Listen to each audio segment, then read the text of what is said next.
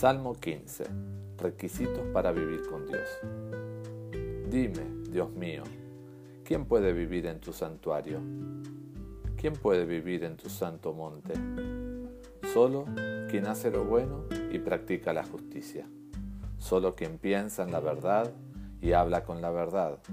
Solo quien no habla mal de nadie, ni busca el mal de nadie, ni ofende a nadie. Solo quien desprecia al que merece desprecio, pero respeta a quien honra a Dios.